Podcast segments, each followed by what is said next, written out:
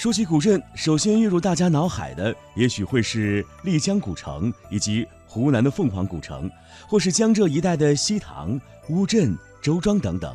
但不难发现一点是，这些地方正是因为过于有名，旺盛的人气带来浓厚的商业气息，或多或少的破坏了古镇本该有的清幽。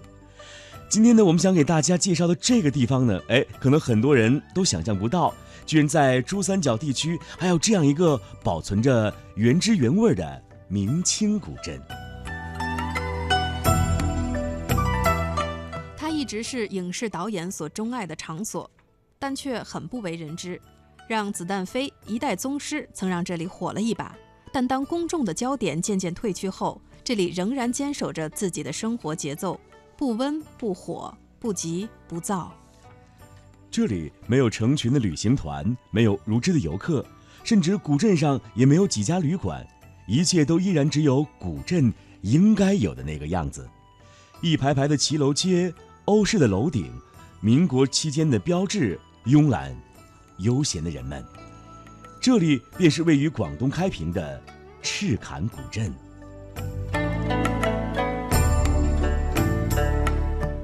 赤坎古镇周围的旅游景点非常多，以侨乡碉楼和乡村风景为主。在赤坎坐公交便能直达，单单在赤坎古镇也足够让你逛上一两天。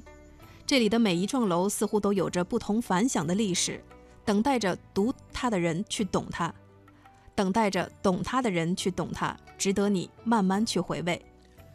赤坎古镇是个古老的村落，它有着古榕遮阴的眷顾。也因此深藏闺中，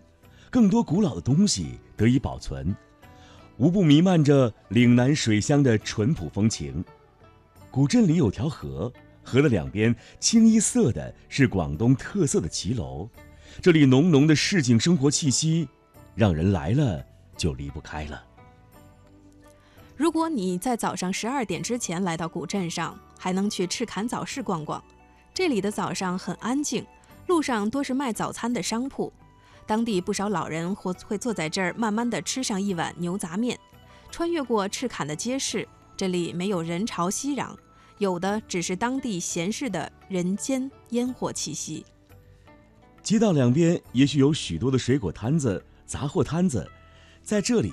你可以买到老板自己压榨的花生油，当然还有当地特色的南乳花生。你似乎能在这些自制的小吃当中感受到温暖的重量。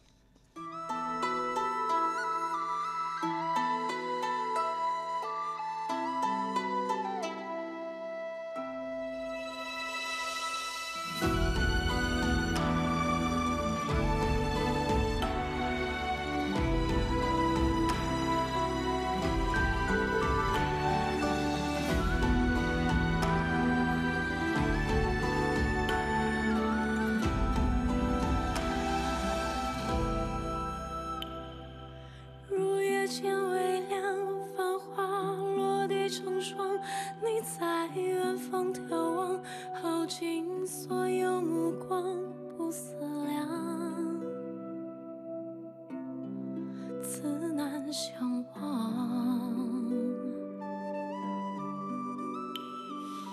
遥遥桃花凉，前世你怎舍下这一海情茫茫？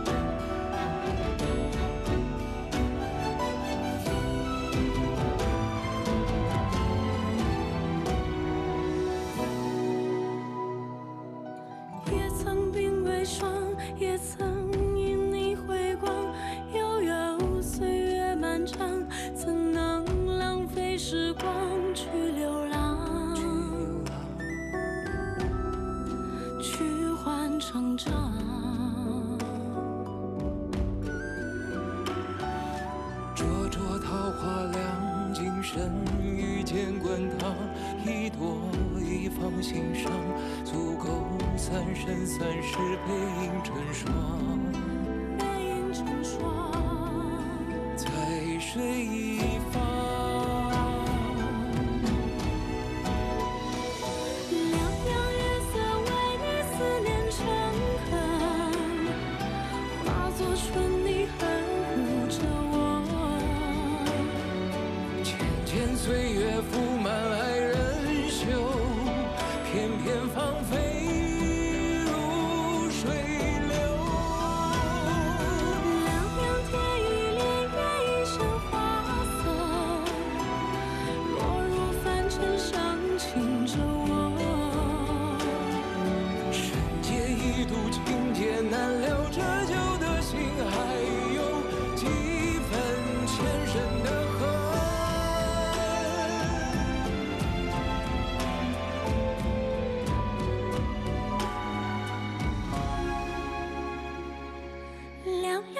生三世，恍然如梦，许的年风干泪痕。若是回忆不能再相认，就让情分